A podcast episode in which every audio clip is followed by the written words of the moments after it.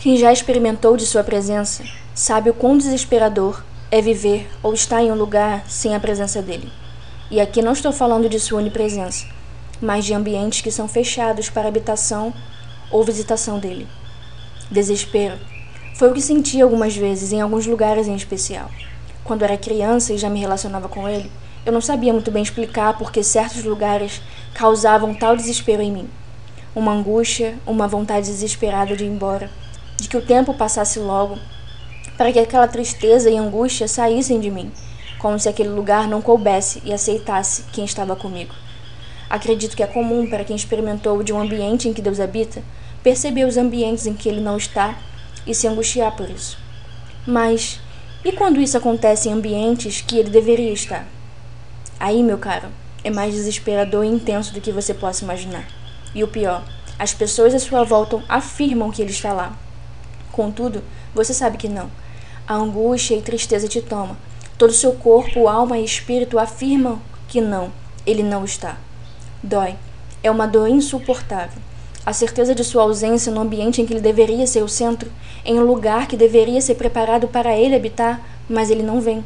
Não porque não quer, mas porque não o desejam de todo o coração porque não estão dispostos a abrir mão do eu, da centralidade humana, para entregar a centralidade à majestade de Cristo.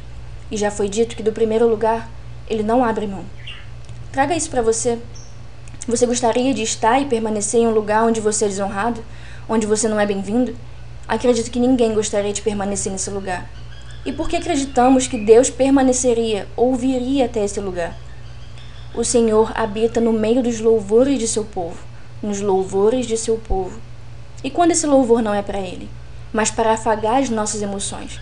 E quando nos intitulamos povo seu, mas adoramos a tudo, menos a ele?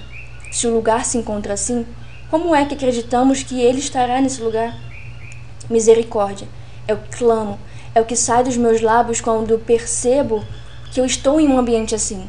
Lugares em que as pessoas estão totalmente indiferentes à sua pessoa. Isso dói tanto.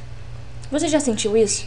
Está em um lugar onde Deus deveria estar sendo amado e você percebe que ele não está? Onde querem apenas tirar amor dele, exigir que ele derrame o seu amor, mas o amor que lhe é devido? Quem o devolverá amor? Quem o amará? Quando tiraremos os nossos olhos do Deus chamado eu e olharemos para ele? Quando iremos nos importar com quem ele é, com seus sentimentos, com suas angústias, com sua alegria e seu choro? Quando realmente iremos tirar os olhos daquilo que nos atrapalha e nos afasta e iremos fixar os nossos olhos no que importa? Ele.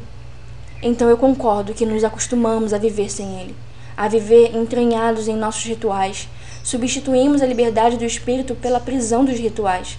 Somos como, somos como os hebreus saindo do Egito.